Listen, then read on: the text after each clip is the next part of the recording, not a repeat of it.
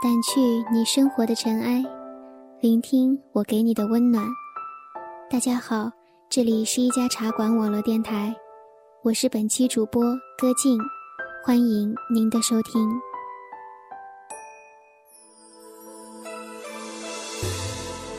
因为我最近实在是有些忙，所以一直没有时间录节目。偶然去茶馆的各个主页看网友的评论，才惊觉。我这期节目实在是该出了，于是今天抽空将节目录了出来。虽然现在已经是晚上了，但是为了自己喜欢的事情而坚持，为了喜欢自己的人而坚持，着实是一种幸福。节目开始前，还是要说一句，让大家久等了。实在是抱歉。《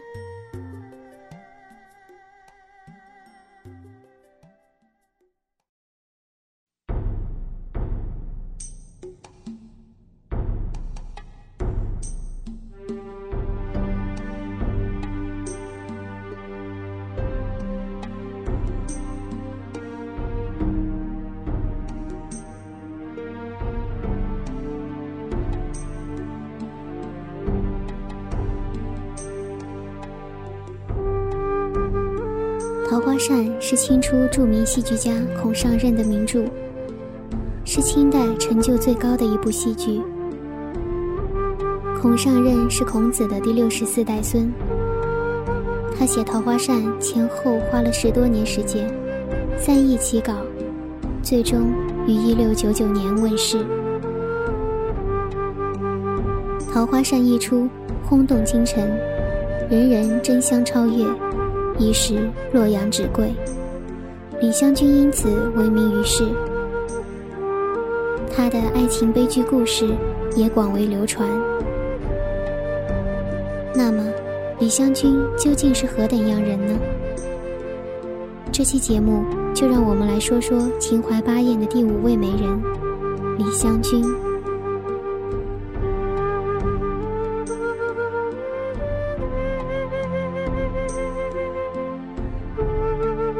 李香君，又名李香，南京人，为秣陵教坊名妓，秦淮八艳之一。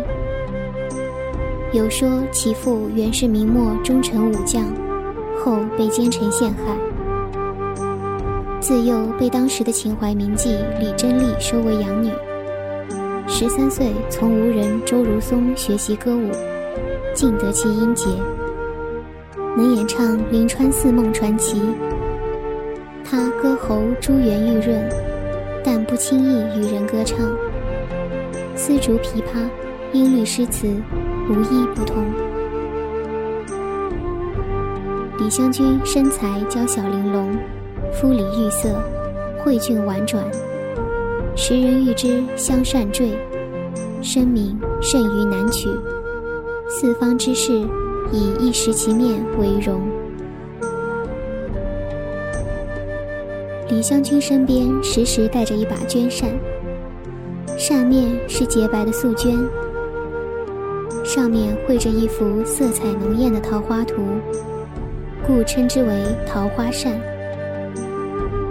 此扇之图并非出自名家之手，可为何李香君视为至宝呢？原来这扇面上的桃花，并非染料所画，而是以李香君的鲜血写成。上面凝结着他与情郎侯方域缠绵哀艳的爱情故事，也是他此生全部的希冀所在。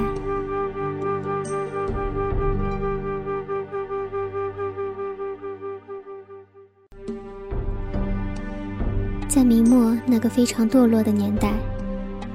大部分的朝廷大臣麻木的已感觉不到他们所面对的局势，而南京秦淮河畔那一座座香浓依翠的绣楼里，却生活着一群对明朝的前途甚感忧心的红尘女子。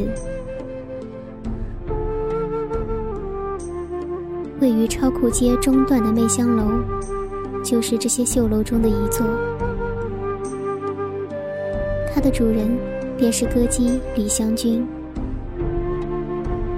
其实，在当时的秦淮八艳中，李香君的名气并没有柳如是或是陈圆圆那么大。而现在漫步秦淮旧巷，能找到的绣楼也只剩下这一座了。这是一座两层高的绣楼，楼梯狭窄，行走的脚步声透过楼板清晰地向上传去。崇祯十二年的秋天，年仅二十一岁，但已名闻四方的复社四公子之一侯方域，刚从河南商丘来到南京，便抛开即将开始的乡试，直接走上了这架暗红色的楼梯。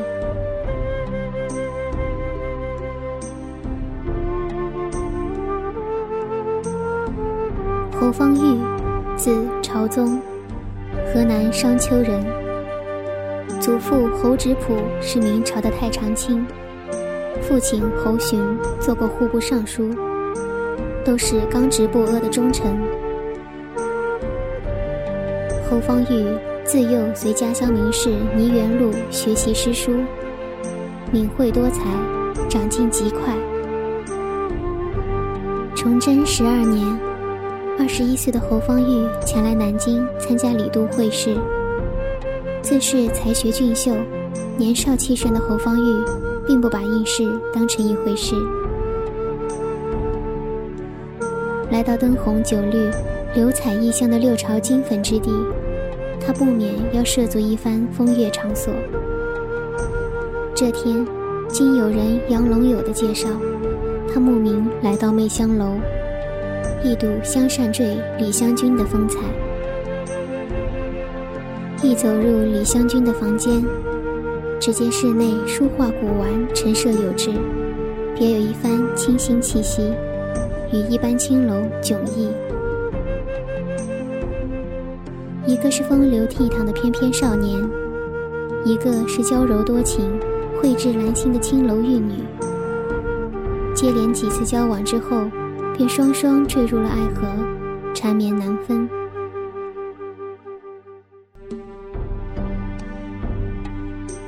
按当时的风尚，如果哪位客人钟情于一个妓女，只要出资举办一个隆重的仪式，再给妓院一笔重金，此女子就可以专门为这一位客人服务了。这套手续称为梳拢。梳拢所需资金。因梳拢对象名位高低而不同。像李香君这样一位名妓，梳拢必须邀请大批有头有脸的风流雅士，宴会的级别自然要高，还要付一笔丰厚的礼金给保姆，才不至于失了面子。如今侯方域是出来赶考的，身边当然没带太多的银子。有心想收拢李香君，却又无能为力。正在他犯难之时，有人杨龙友雪中送炭，给了他大力的资助。当时他一心急着办事，并没仔细考虑杨龙友为何送钱给他，只说日后一定还他。有了资本。梳拢仪式很顺利地办了下来。当夜，侯方域将一柄上等的镂花象牙骨白绢面宫扇送给了李香君做定情之物，扇尖上系着侯家祖传的琥珀扇坠。李香君深察侯郎的真情至意，从此便留他住在了媚香楼中。一日。侯方域偶然想起，杨龙友家中并不富裕，哪里来的钱财资助自己？他与李香君说起此事，香君也觉得事出蹊跷，便让侯方域问个明白。经过一番追问，方得知，原来那笔钱并不是杨龙友拿出来的，而是阮大臣通过杨龙友赠送给侯方域的一个人情。阮大铖是何等人物？他为什么要送钱给侯方域呢？事出自然有因。阮大铖是明神宗万历四十四年的进士，多年在朝中为官。此人阴险狡诈，与宦官魏忠贤狼狈为奸，搅得朝廷乌烟瘴气。明思宗崇祯元年诛杀了宦官魏忠贤，阮大铖作为逆贼同僚，被朝廷削籍免官，退到南京闲居。侍卫的阮大铖并不甘心就此埋没，他在南京广交江湖人士，暗中谋划，准备伺机东山再起。江南义士陈真会、吴应基等人。察觉了阮大铖的不轨之心，做了刘都防乱街，对他的阴谋进行了揭露。阮大铖既恼怒又害怕，无奈此时手中无权，只好闭门谢客，深居简出，只与马士英暗中往来。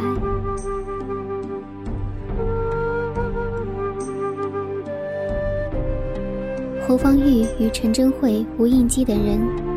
因志同道合而结下了莫逆之交。阮大臣得知侯方域在南京城正缺钱用，马上打通关节，设法让杨龙友把钱送给了侯方域。为防止他拒绝，开始还让杨龙友暂瞒实情。他这样做的目的，无非是想通过拉拢侯方域而缓和与陈真慧等人的关系。使他们不与自己作对，自己则好为所欲为。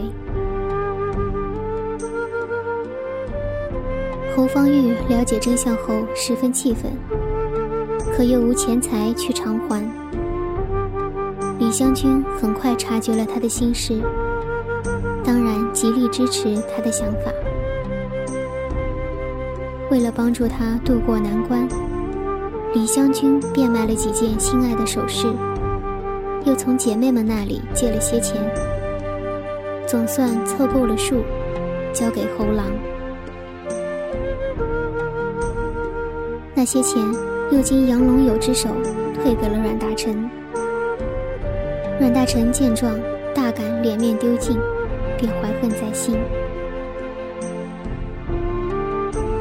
时局很快发生了变化，李自成攻破北京。崇祯皇帝自缢殉国，福王朱由崧在一帮旧臣拥护下，在南京建立了弘光新皇朝。马士英成了执政大臣，随即启用阮大铖为兵部侍郎，继而又升为兵部尚书。大权重握，阮大铖马上着手清除异己。陈真会、吴应基等转眼被捕下狱。侯方域得知消息后，便只好离开了南京城，渡江北上，投奔到镇都师扬州的释科法麾下。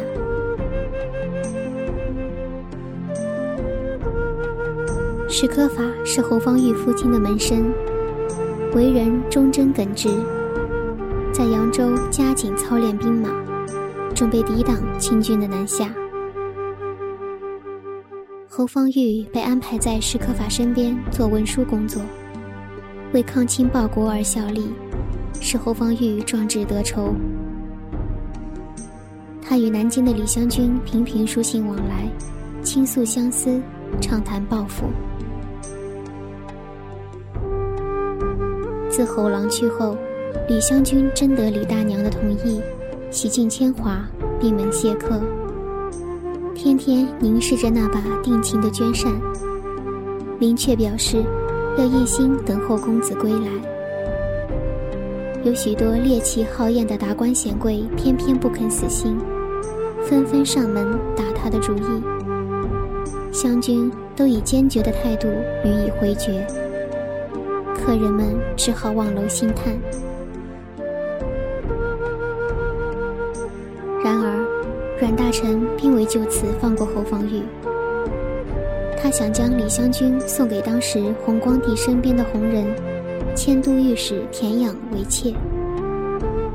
李香君自然拒绝，奈何阮大臣人多势众，李香君情急之下，从媚江楼上跳了下去，鲜血染红了他的面颊和衣襟，也染红了他怀中抱着的那把侯方御送的白绢扇。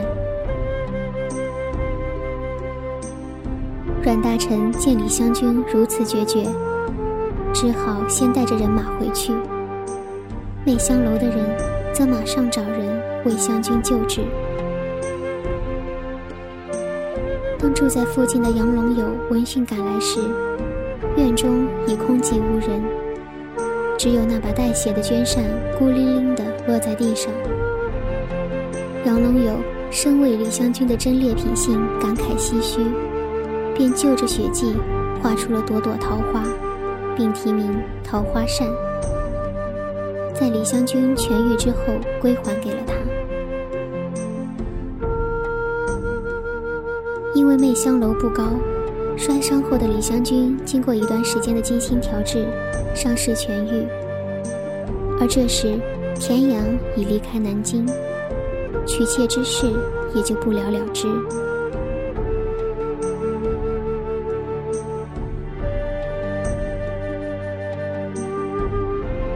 然而阮大臣并不想就此放过李香君。弘光皇帝昏庸无能，国难当头，却日夜沉醉在声色享乐之中。他嫌宫中歌姬所唱的内容单调乏味，阮大臣便大献殷勤，亲自执笔撰写歌词剧本，再到秦淮河畔的歌楼妓院里挑选出色的歌姬。送入宫中，给弘光帝取乐。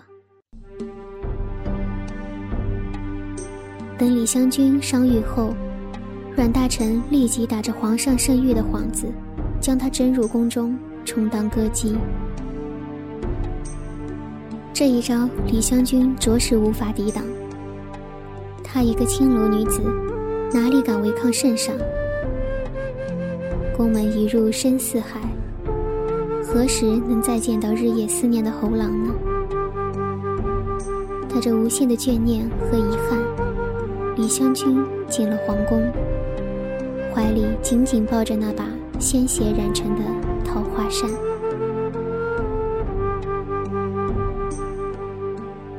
不久后，清兵攻下扬州，直逼南京。弘光帝闻风而逃。最终被部将劫持，献给了清军。随后，南京城不攻自破。南京城破之时，李香君随着一些宫人趁夜色逃出了皇宫。市街上已是一片混乱，清兵烧杀抢掠，难民四处逃窜。当李香君终于找到媚香楼时，那里已成一片火海。幸而湘君这时又遇到当年教曲的师傅苏坤生，二人便随着逃难的人群一同奔往苏州。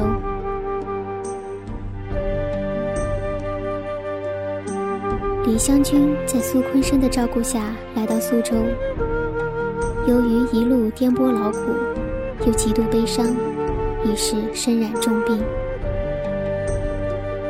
苏州局势还比较平静。几经周折，李香君找到了昔日好友卞玉京。卞玉京原本也是秦楼名妓，与李香君交情甚好。两年前，他迁居苏州，在虎丘的山塘置下一座清雅的小院。见到好友逃难至此。卞玉京热情收留了李香君在小院住下，并请来名医为她诊治。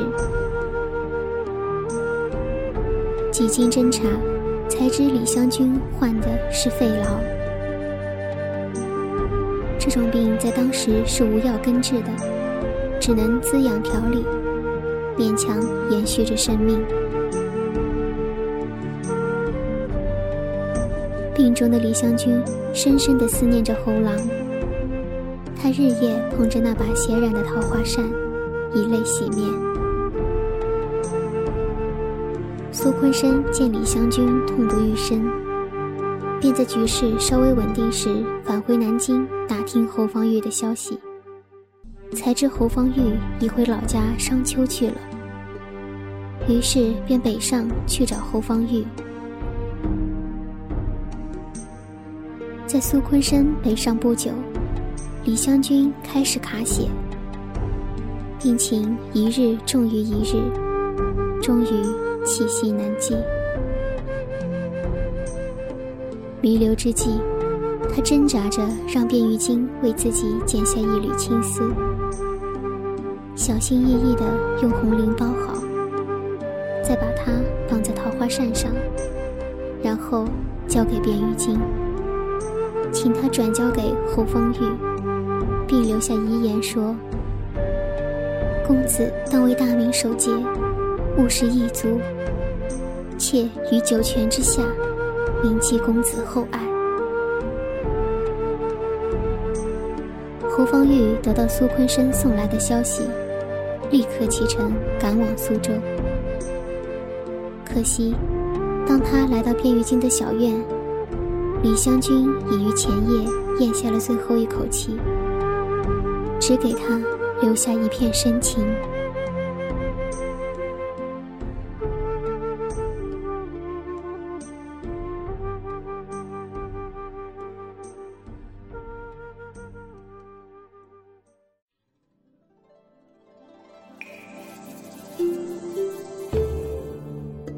其实，这只是李香君与侯方域爱情故事的结局之一。事实上，在清军南下之后，侯方域归顺了清朝，而关于李香君的下落，则众说纷纭。众多的版本中，最广为人知的，大概是电影版的《桃花扇》。明朝灭亡。侯方域降清后，与山寺避难的李香君重逢。然而，李香君无法原谅侯方域的辩解，撕碎了当日才子题诗佳人见血的桃花扇，与之分道扬镳。这个版本的关键词是民族大义和世人气节。当然。也不可避免地带了一些时代色彩，而在孔尚任的原著中，侯方域没有辩解，不过也与李香君重逢了，只是一声断喝惊醒痴情人，家国已亡，个人儿女情长又向何处寄托？于是两人双双出家。刻骨的疼痛未必一定要用激烈的方式倾诉，所以这个版本显然更符合中国传统悲剧的风格。悲壮之中几许哀婉，几许无奈。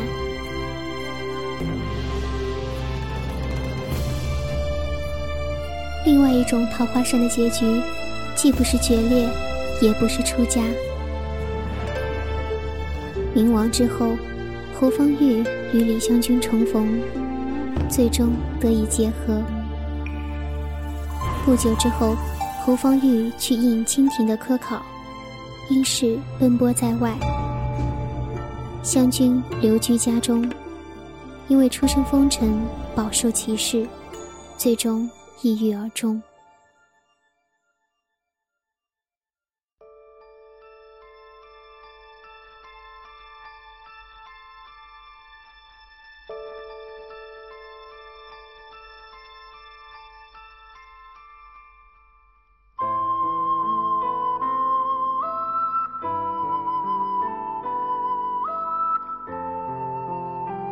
较之以上两个版本，这个结局才是最悲的。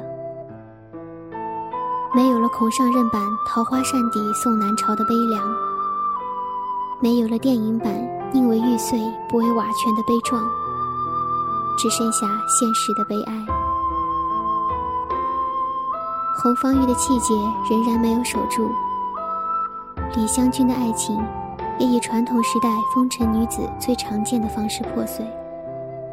尽管在破碎之前，还有一个大团圆式的插曲。此外，还有一个版本，就是明王后避难于寺庙的李香君病重，没有等到侯方域便香消玉殒，临终前留下桃花扇，并嘱托侯方域坚守气节。当然了。后来，侯大才子还是赶了科考，中了进士。不过，已经逝去的人总归是不知道了。这个版本和上面那个一样，都属于有史可查的。目前一般是两说兼取，但如果设身处地的替李香君考虑，这个版本似乎更佳。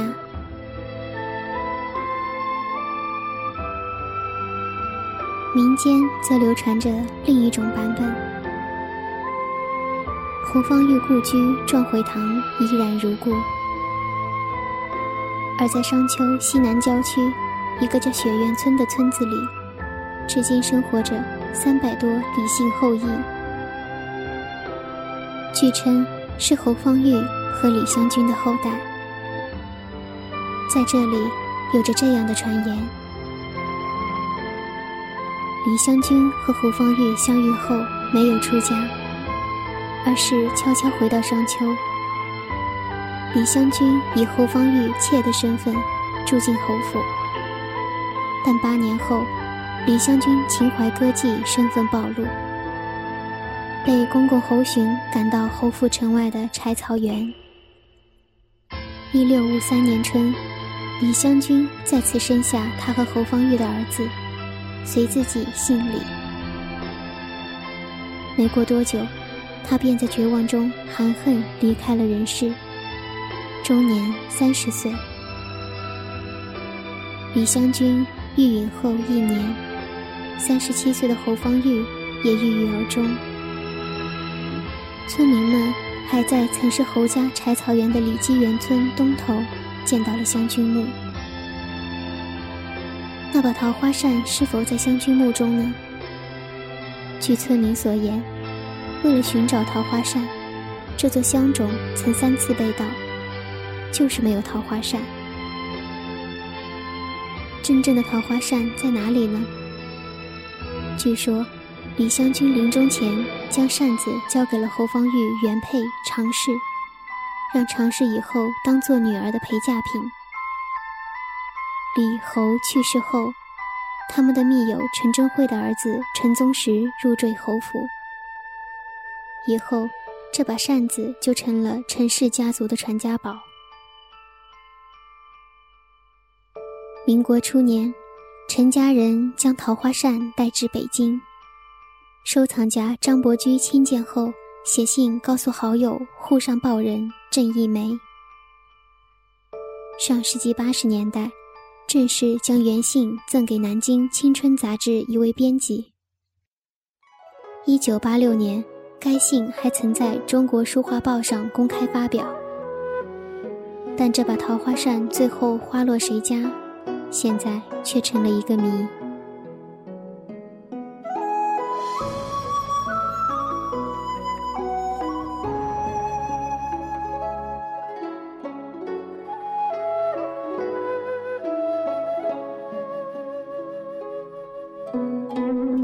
管李香君的故事多么凄美，不管她的桃花扇多么传奇，斯人已去，后来的种种都已不可感知。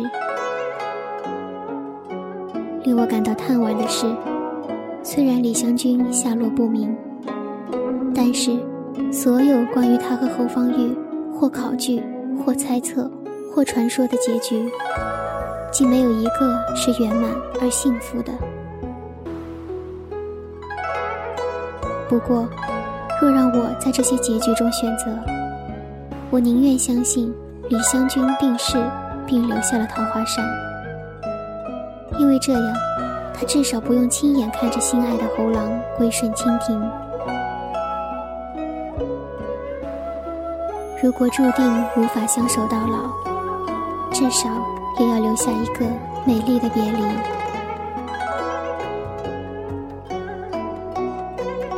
最后，还是不得不感慨一番，在那样一个乱世，想要和心爱之人相守到老，竟当真是痴人说梦吗？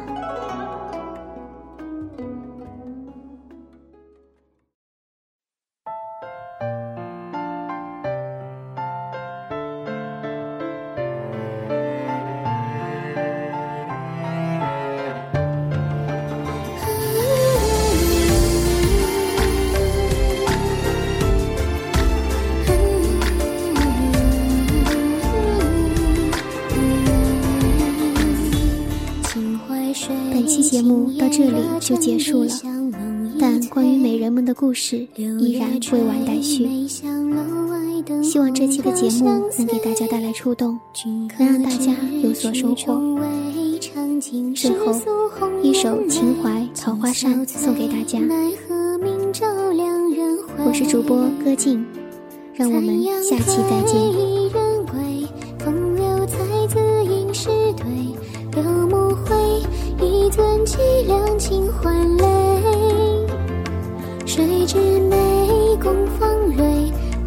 来世清醒此生归。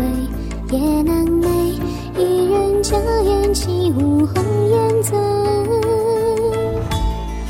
一纸闲情浮现，寒江小帆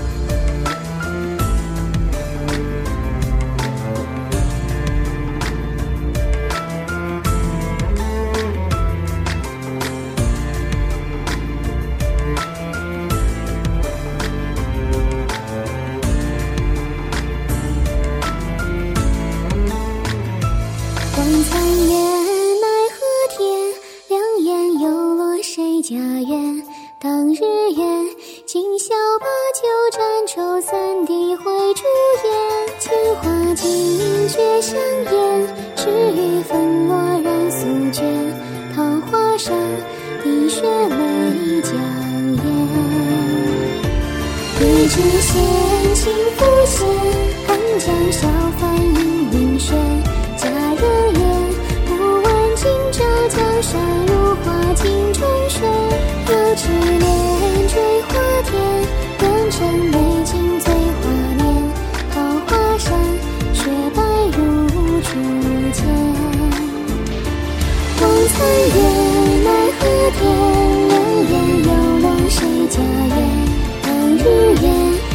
今宵把酒沾愁，三滴回烛烟。